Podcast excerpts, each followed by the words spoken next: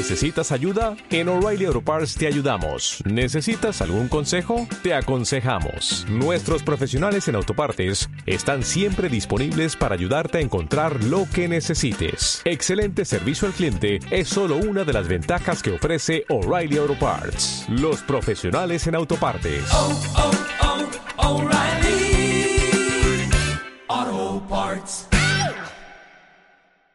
Hay libros, eh, no sé, hay libros de todo tipo. Hay libros interesantes, hay libros, hay libros adictivos, profundos también, aburridos, por qué no decirlo. Y luego también hay libros, pues como este, que tengo yo hoy en mis manos, que es un libro muy bonito. No sé, Ilu Ross, ¿qué opinas al respecto? Supongo que al ser la ilustradora me darás la razón, pero es que qué bonito es.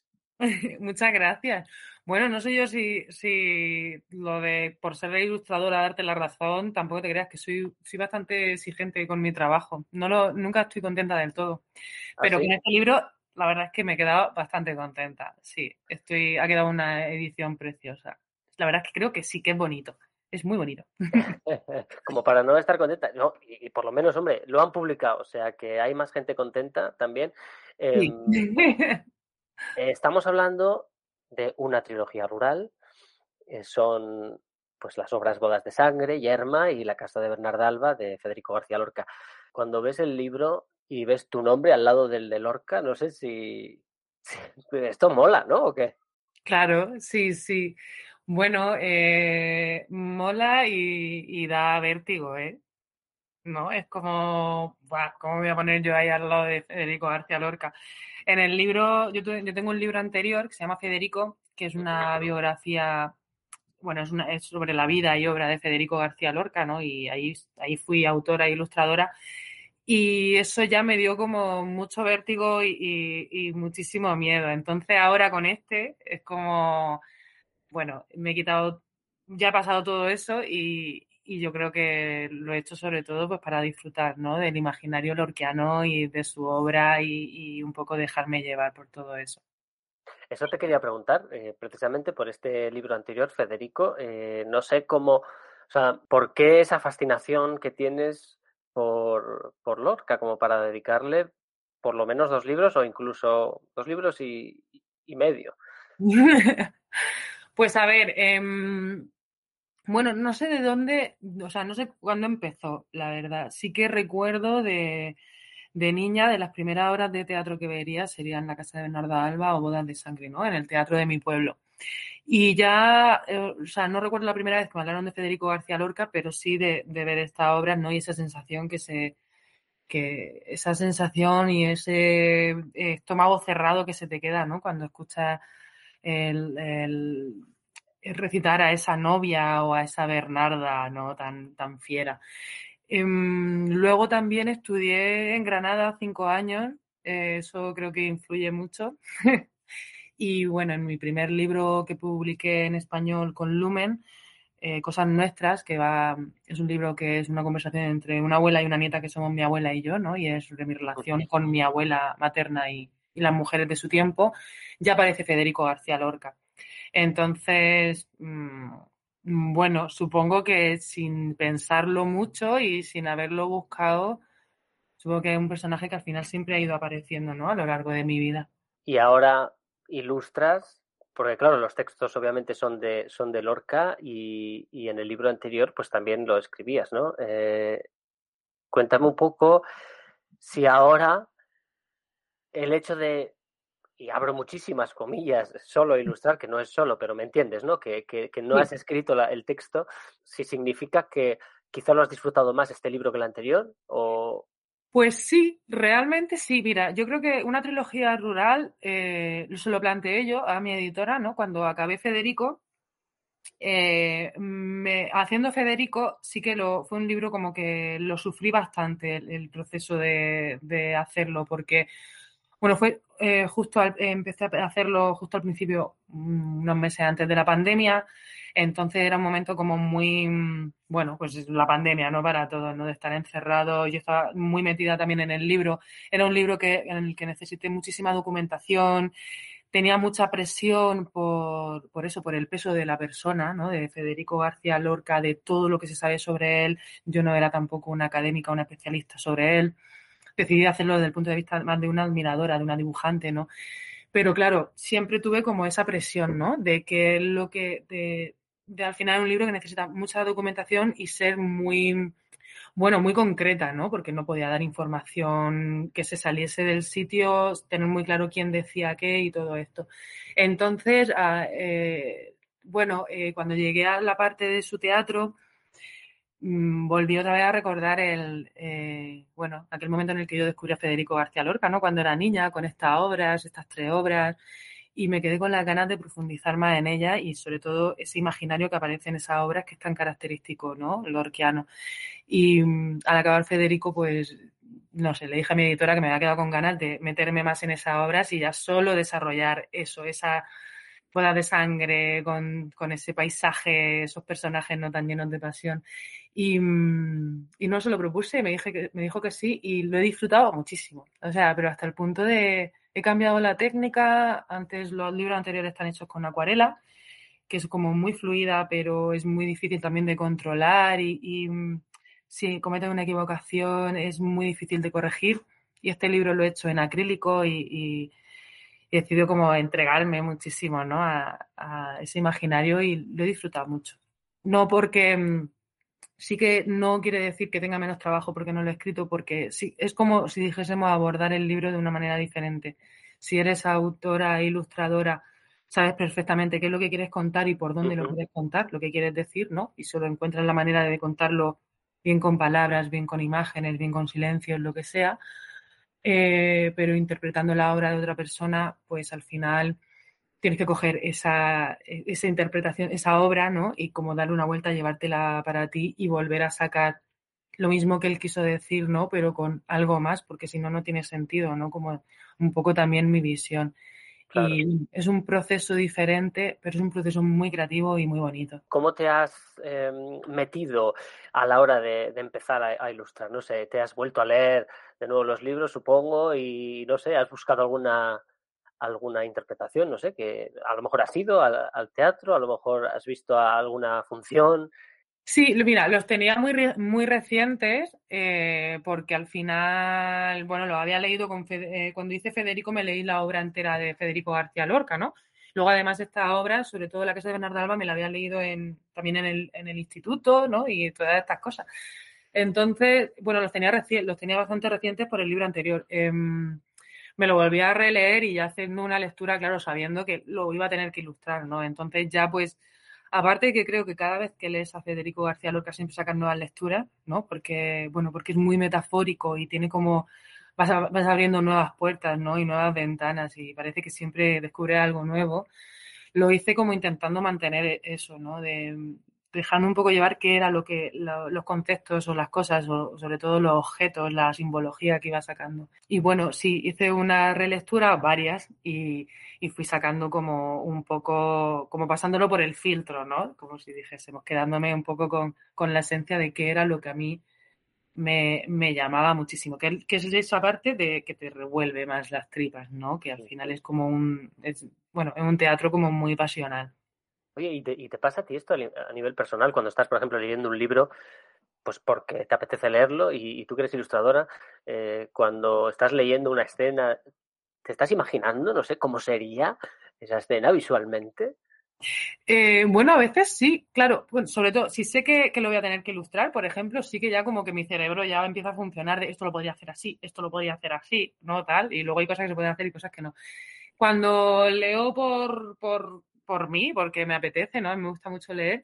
Sí que hay veces que te vienen escenas, sobre todo, más que con escenas, me, pasa con personajes, supongo que a ti también te pasará, ¿no? Que a veces te imaginas que este personaje es así, a lo mejor no, tiene un, una visión concreta del personaje, pero como que hay una, un, un, una imagen de, de, esos personajes que a lo mejor están relacionados con gente que tú conoces o con personajes que hayas visto en una película, ¿no? Que luego pasa eso muchas veces que cuando ves la adaptación de una película, es como, no, pero este no era así. Claro. Ni hablaba así, ¿no? En mi cabeza era diferente, ¿no? Pero también pasa con, con los libros ilustrados, ¿no? Al final el, eh, mi yerma, pues no será como la yerma que se ha imaginado otro, otro ilustrador. O, Eh, bueno, yo creo que también eso es lo bonito, ¿no? También ves como las diferentes interpretaciones. Y los, los temas que, bueno, pues que Lorca aborda en, esta, en estas obras, pues son temas como, por ejemplo, pues la pasión, como decías antes, ¿no? Eh, la muerte también, mm. eh, la mujer, todos esos, estos temas que, fíjate, estas obras llevan escritas muchos años, desde los años 30 hasta hoy. ¿Cómo han evolucionado, Ilu, ¿Cómo ves tú que han evolucionado estos temas que ya trataba Lorca en los libros pues, que se están escribiendo hoy en día, por ejemplo? Pues bueno, yo creo que al final lo que hace que Federico, la obra de Federico García Lorca perdure hoy en día y siga siendo como, bueno, que siga siendo tan actual, ¿no? Que, que a lo mejor yo creo que de los autores de su tiempo es de los más, como de los más contemporáneos, de los que más se siguen hoy en día leyendo y revisando, ¿no? Y, sigue estando muy presente, ¿no? En los teatros españoles, en, los institutos. Yo creo que lo que hace la obra de Lorca es que contiene una universalidad que, a lo mejor es difícil conseguir, ¿no? Em, yo creo que, la universalidad de esos temas los da el hablar siempre como del humano, ¿no? Eh, parece como que García Lorca siempre leía muy bien el interior de las personas, ¿no? Y, y habla de cosas que están como muy, muy pegadas al, al, ser humano, ¿no? En lo más, lo más hondo, ¿no? Como puede ser la pasión, el amor, el deseo, la insatisfacción por no conseguir lo que uno quiere, la ambición, la tragedia, ¿sabes? Son como cosas muy, muy básicas, pero que dentro de la obra de García Lorca como que cogen un, una fuerza, ¿no? Como muy, muy bruta y, creo que eso es, sigue, sigue estando hoy en día ahí, ¿no? Además, García Lorca hablaba en estas obras, por ejemplo, de la mujer en el entorno rural, eso ahora mismo está muy de actualidad, ¿no? O, del autoritarismo, ¿no? En la casa de Bernarda Alba. Em, es, curioso, ¿no? Que, que, la casa de Bernarda Alba fuera la última obra que él que él escribió, que él terminó y que él leyó a sus amigos y a sus familiares antes de, que lo fusilasen, ¿no? Un, mes antes de fusilarlo. Y precisamente una obra que habla del autoritarismo, ¿no? Y, era en un momento en el que estaba creciendo el fascismo y pues, luego dio lugar a un golpe de Estado a una, a una dictadura. O sea, es que una guerra y una dictadura, ¿no? Y, y bueno, él, yo creo que era una persona muy sensible, estaba muy, sabía muy bien qué era lo que se movía a su alrededor, ¿no? Y lo expresa muy bien en su obra. Bueno, mencionas que, lo fusilaron. Efectivamente, él murió por motivos políticos, mm. pero hoy en día, eh, no sé, sobre todo tú además que estás sacando libros sobre, sobre él, eh, según también vivimos en una sociedad, sobre todo en España, muy dividida, ¿no? Que estamos como siempre divididos mm. en dos. Pero Lorca, Lorca, fíjate, se murió por motivos políticos. ¿Y tú crees que hoy en día la política podría influir algo en, por ejemplo, en este libro, en las no sé, en los comentarios de la gente, en las ventas, o Lorca es una figura tan importante en la literatura que esto ya se quedó atrás. Yo creo que debería de ser, o sea, debería de ser una figura tan importante que no, que no hubiera lugar a dudas, o sea, cuando sale una obra suya, mm, nada, ¿no? Ningún otro comentario, aparte de recordar cómo murió y por qué, y que eso no se puede repetir, ¿no? Pero creo que no, no, habría, no tendría que haber dudas sobre, sobre su obra y sobre el valor cultural y literario de su obra. Por desgracia, eh, yo creo que sí, cuando, bueno, cuando todo se, cuando se mezclan las cosas con política, al final, eh, no sé, eh, sí, yo creo que sigue habiendo como cierto odio en ciertos sectores hacia García Lorca, ¿no? Cuando realmente García Lorca, eh, se, bueno, sí, se le fusiló porque era por su ideología y por su condición homosexual y todo eso, pero él realmente lo que no estaba afiliado a ningún partido ni nada de eso, es lo que defendía era la libertad, ¿no? Y que no podía ser que eso, que se, que se diera ese crecimiento del fascismo, ¿no? Y, y él sobre todo lo que sí que se consideraba era antifascista. Evidentemente, si el fascismo sigue estando hoy en día en actualidad, pues esos fascistas supongo que seguirán estando en contra de Lorca. Pues ellos se lo pierden. Pues sí. Oye, me hablabas antes de, de las técnicas. Mira, para, para la gente que no sabemos cómo va esto, cuéntame literalmente cuéntame cómo se hace un libro así. A ver. Mm, un libro ilustrado. Sí, claro. O sea, por ejemplo, este libro, no sé, yo que no lo sé, eh, ¿Cómo, se hace? A ver, ¿cómo, cómo, cómo es el proceso? Este libro, bueno, lo primero es, eh, pues, en este libro, por ejemplo, que es una obra de otro autor y yo lo interpreto y hago las ilustraciones, pues lo primero es estudiar la obra. muchas veces también te, sirve estudiar eh, el autor en sí, ¿no? Pero yo de García Lorca, como ya la conocía por el libro anterior, pues ya lo tenía como bastante parte del trabajo hecha. Por ejemplo, en este libro eh, sí que necesité de tener, el, como si dijésemos, la, maqueta previa del libro. Muchas veces no hace falta esto si haces una novela ilustrada porque si la ilustración cae en una página o cae dos páginas antes, más o menos si es como por la misma escena, el mismo... Em, o sea, la, si está sucediendo más o menos lo mismo, no pasa nada si la ilustración está un poquito antes un poco después. Pero aquí, al ser teatro, yo tenía muy claro que quería que cayera la ilustración exactamente en el sitio, ¿no? Porque además hay ilustraciones que contienen diálogo. Entonces sí que necesité tener una, una maqueta de cómo iba a ser el libro, la, o sea, como si dijésemos el, formato, el tipo de letra, la caja de texto y todo. Y cuando ya tenía yo esa maqueta, en, un, programa de edición, yo fui como troceando ese, ese, texto, ¿no? Para ver, yo aquí voy a meter esta ilustración, aquí tal, si le doy a esta una página y media más y ese tipo de cosas. Y luego ya voy decidiendo qué es lo que voy a ilustrar, cuáles van a ser las páginas y de ahí ya empiezo a sacar un poco el concepto, ¿no? De qué es lo que pasa en esta, en, esta ilustración que va a pasar. Hay dudas, hay miedo, hay, es agresiva o es como mucho más intimista y ya empiezas a, crear un poco cuál va a ser, qué es lo que quieres contar, cómo, eh, no sé, bocetos, paleta de color y todas esas cosas. A ver, como, como esto en realidad es un podcast para Radio Viajera, me, interesa también mucho el tema de los lugares y, de los, no sé, pues de los paisajes. Aquí en este libro pues tienes también varios paisajes, ¿no? Mm. Cuéntame un poco cómo son esos paisajes de, no sé, del campo andaluz, por ejemplo, que, que, que es protagonista en, en la obra de Lorca. Sí, eh, mira, por ejemplo, para, bueno, yo sí que, había estado eh, varias veces por ahí por el Cabo de Gata, que es donde, por ejemplo, sucedió eh, el crimen de Níjar, en el que está inspirada Boda de Sangre, ¿no? Em, también yo viví en Granada cinco años, entonces, pero sí que antes de hacer esta, esta, esta trilogía rural, volví a ir a esos sitios, a hacer fotos, a ver, me parecía muy importante que apareciesen esos paisajes, ¿no? De como tan bellos, pero a la vez tan hostiles, ¿no? Esa tierra magra, roja, ocre, eh, tienen como muchísima fuerza y es de una belleza como muy desértica, ¿no? Por ejemplo, del Cabo de Gata, pero a la vez es un sitio súper hostil para vivir allí, ¿no? Es de, no sé, y eso se ve en la obra, ¿no? En la obra de Lorca se ve eso y hoy en día sigue siendo así.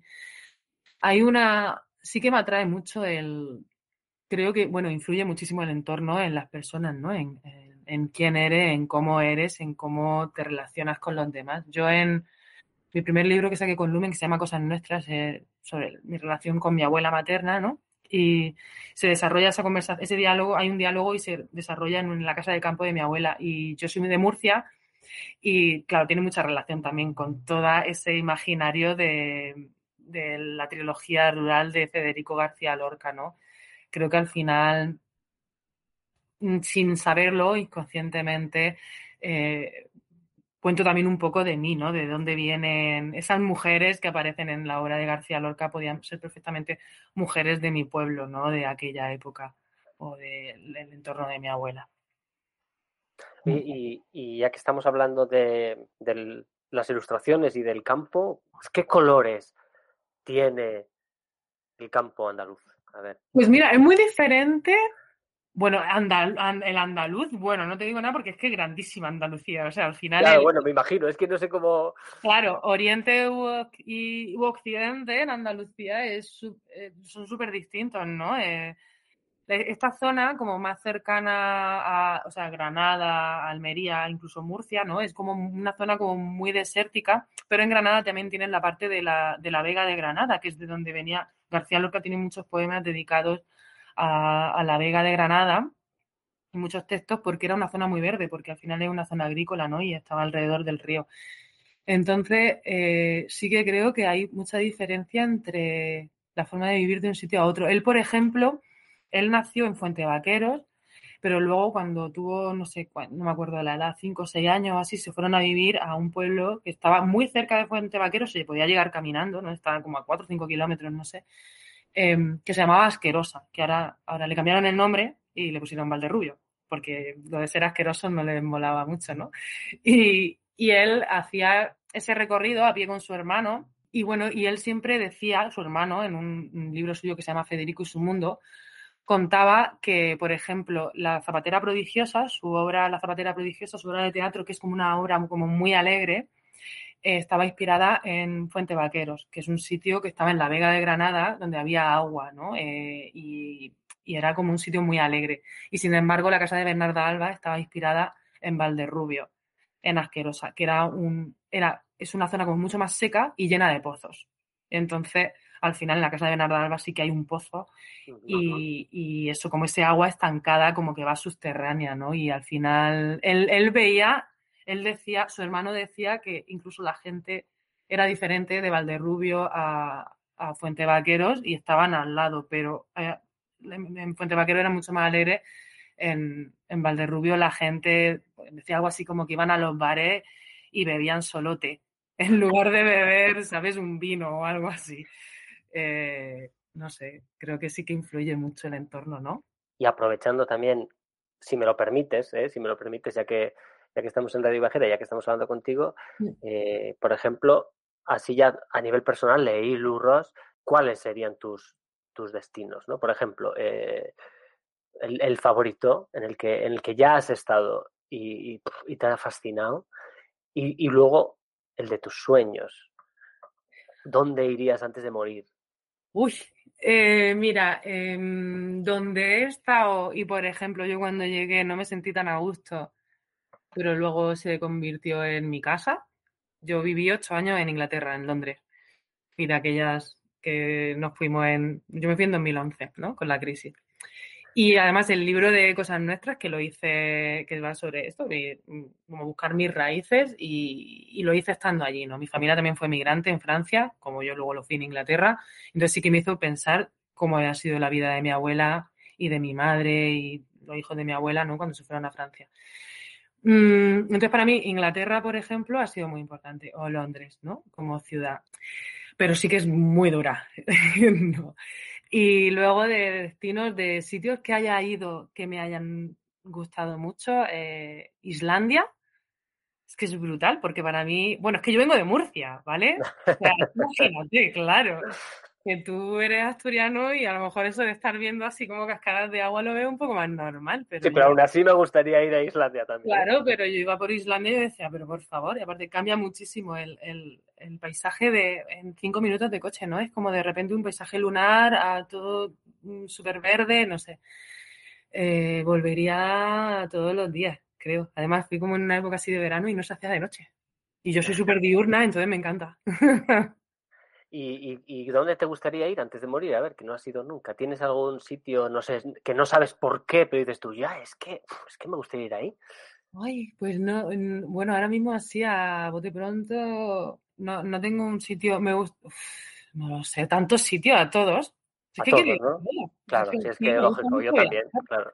Yo creo que cualquier sitio, incluso, incluso sitios que están cerca, ¿sabes? No, no, pero yo creo, igual que me gusta mucho que me cuenten cosas, que me narren cosas, que me cuenten historias nuevas. Me gusta mucho ver sitios diferentes, por eso, por lo que te he dicho, ¿no? Que me parece que se vive de manera muy diferente, incluso en las pequeñas cosas, ¿no? La, mm, no es lo mismo ser, a lo mejor no, no sé si está mal, pero es verdad, ¿no? es lo mismo el, como si dijéramos el espíritu, al final, de fondo, aunque seamos todos, ay, no sé explicarlo. Mira, yo viviendo en Inglaterra, habiendo tenido amigos de muchos países, había algo entre el espíritu de un italiano y un español que nos unía. Y entre todos los españoles, al final siempre éramos, son españoles, entonces hay como una base que decimos, sí. Pero luego dentro de España es como el, eso que queda abajo entre un gallego y un murciano es diferente, ¿no? Y entonces ahí como me, me, encanta eso, porque joder, me parece que enriquece muchísimo descubrir y creo que el viajar te hace eso. Qué bien. Oye, y, y me gustaría preguntarte, antes de, o sea, aprovechando también que estás aquí y que eres ilustradora, porque estoy viendo últimamente, a lo mejor me equivoco, ¿eh? pero estoy viendo últimamente, no sé, como que la ilustración eh, en los libros está como, no sé, como muy bien, como muy en auge. Pero a lo mejor tú dices, madre mía, ¿qué dices? No, estamos fatal. Pero, ¿cómo lo ves? No, sí, yo creo que sí que es un buen momento para la ilustración ahora mismo aquí en España. Sí que creo que en otros países como eh, Francia, Bélgica, e incluso Inglaterra, Estados Unidos, la ilustración, el cómic, como que tienen una, una trayectoria, si dijésemos, no más larga, porque en España también la ha tenido, pero yo creo que en España se infravaloraba un poco, ¿no? Se consideraba a lo mejor, se tendía a pensar que era algo infantil. Y ahora ya nos estamos dando cuenta de que no. Y en estos países que te nombro, por ejemplo, no pasaba. Sí que creo que ahora mismo es un momento eh, bueno para la ilustración. Y, y bueno, eh, no sé, a mí me hace, muy, me pone muy contenta, ¿no? Ir a, antes para encontrar eh, cómics o libros ilustrados tienes que ir a lo mejor a librerías muy específicas y ahora cada vez en librerías más generalistas o que hay otro tipo de libros siempre ya hay siempre no eh, esa estantería.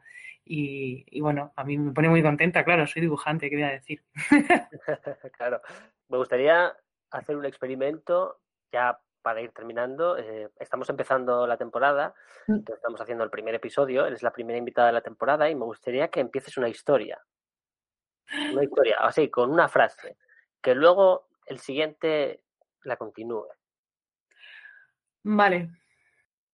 Estando las dos ranas sobre la roca, amaneció y una de ellas saltó al agua. Qué bien. Bueno, da pie a que pasen muchas cosas ahí, ¿eh? Genial. Eh, otro personaje, o sea, no hace falta ya. Eso, no, no. ya no vuelven a aparecer las ranas. Estamos contextualizando. Vamos, vamos a ver, luego esto puede derivar de muchas maneras. En fin, ¿me recomiendas un libro, porfa? Pues mira, eh, seguramente te lo habrás leído ya, porque sí que el año pasado creo tuvo bastante éxito, pero es que yo lo he leído este verano y me flipo. El de Canto yo y la montaña baila, de Irene Solá. Me lo leí este verano y me gustó muchísimo, muchísimo. Y luego, a ver, te voy a decir también alguno que sea um, algún ilustrado. Mira, o hay un cómic que se llama Heimat, es de una autora que se, eh, es Nora Krug, que es alemana, y en este cómic ella ella es, bueno, ella vive en Estados Unidos, en Nueva York, no sé si sigue viviendo allí, pero bueno, fue migrante allí. Y en este libro busca también sus raíces de, como alemana y habla un poco de, de la culpa heredada que pueden tener los alemanes, ¿no? Por el holocausto y todo eso. Y al irse ella a Estados Unidos, pudo hacerlo un poco desde fuera y, y ver cuál era, por qué ella se sentía a lo mejor a veces culpable teniendo un acento alemán que, cuáles podía, eh, cómo podía haber sido o sea, hasta qué punto su familia, sus abuelos podían haber sido culpables de lo que pasó eh, y se puso un poco a, a, indagar sobre todo eso. Me parece un libro muy interesante que hila muy fino sobre, bueno, sobre todo estos temas que ahora mismo además me parece que están muy actualidad, ¿no? Como un poco no olvidar qué es lo que ha pasado anteriormente y, pero ver muy bien dónde está la culpa y que eso no vuelva a suceder, pero hacerlo desde un punto de vista, eh, sobre todo con inteligencia y, y con y, y, bueno y con conocimiento ¿no? de causa. Sobre... ¿Cómo era el título? Heimat. H-E-I-M-A-T. Y es una palabra que se utiliza en, en alemán y creo, bueno, me parece que en islandés también es la misma porque Sigur Rós tiene un disco que se llama así. Y significa como casa. Es como un, po un poco el concepto de, de, hogar, como concepto, no como un lugar. Entonces ella va buscando su Heimat ahí. Vale, pues genial. Pues recomendamos Heimat y añadimos eh, pues una trilogía rural editada por Lumen de Federico García Lorca, pero ilustrada por Ilu Ross. Y ya para marchar, Ilu, me gustaría que los que nos escuchen cierren los ojos y tú los puedes tener abiertos, pero nos describas la portada. Y así nos vamos ya con la imagen del libro en nuestras mentes. ¿Qué te parece? Vale, pues la portada mmm, quise que fuera una portada muy teatral y en el teatro suceden cosas a veces con muy pocos elementos, ¿no? Puede haber solo un personaje en el escenario y que de repente ese personaje estar en cualquier sitio del mundo estando él solo, ¿no? Entonces eso quería que estuviera en la portada. Entonces en la portada eso se consigue con iluminación, con sombras. En la portada hay una sombra que dice mucho sobre el imaginario de Lorca y hay una tensión muy fuerte entre dos personajes, que creo que eso lo busca también mucho el teatro. Y ya está, hasta ahí puedo leer. Genial, genial. Pues muchísimas gracias, eh, Ilu Ross, por este tiempo, ¿vale? Que vendas muchos más, que, que vaya bien las presentaciones y nada, que ya sabes dónde estamos, ¿ok? Para el próximo, pues gracias. ya sabes dónde ir. Gracias, hasta luego. Adiós. Porque duerme solo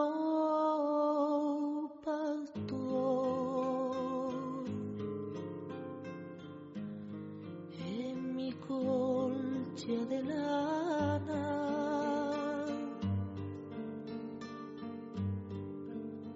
Dormiría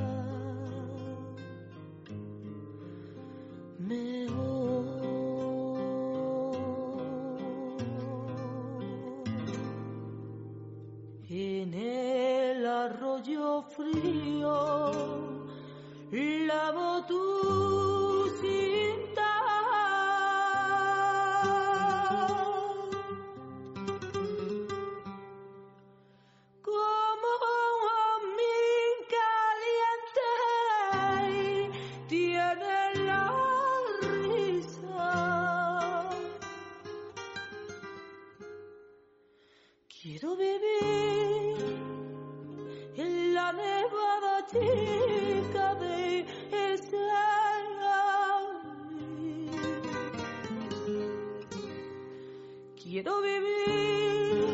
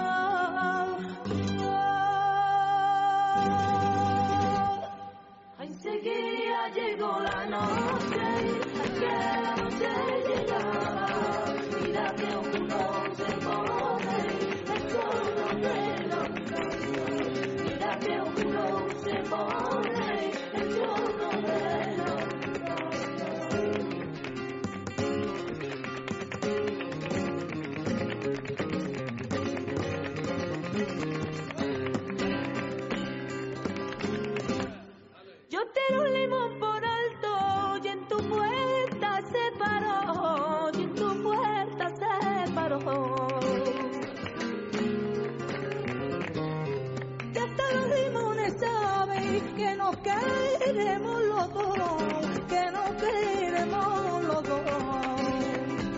sentidos míos, y estos sentidos míos, ay por más vueltas que le doy, más grande mi desvarío.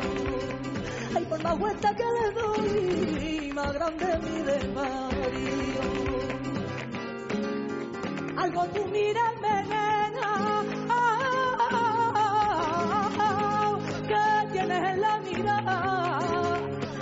Me parece buena tía. Ay trini mi trini mi trini yao trini mi trini mi trini yao trini mi trini da da da da trini mi trini mi trini trini mi trini mi trini Hai trini mi trini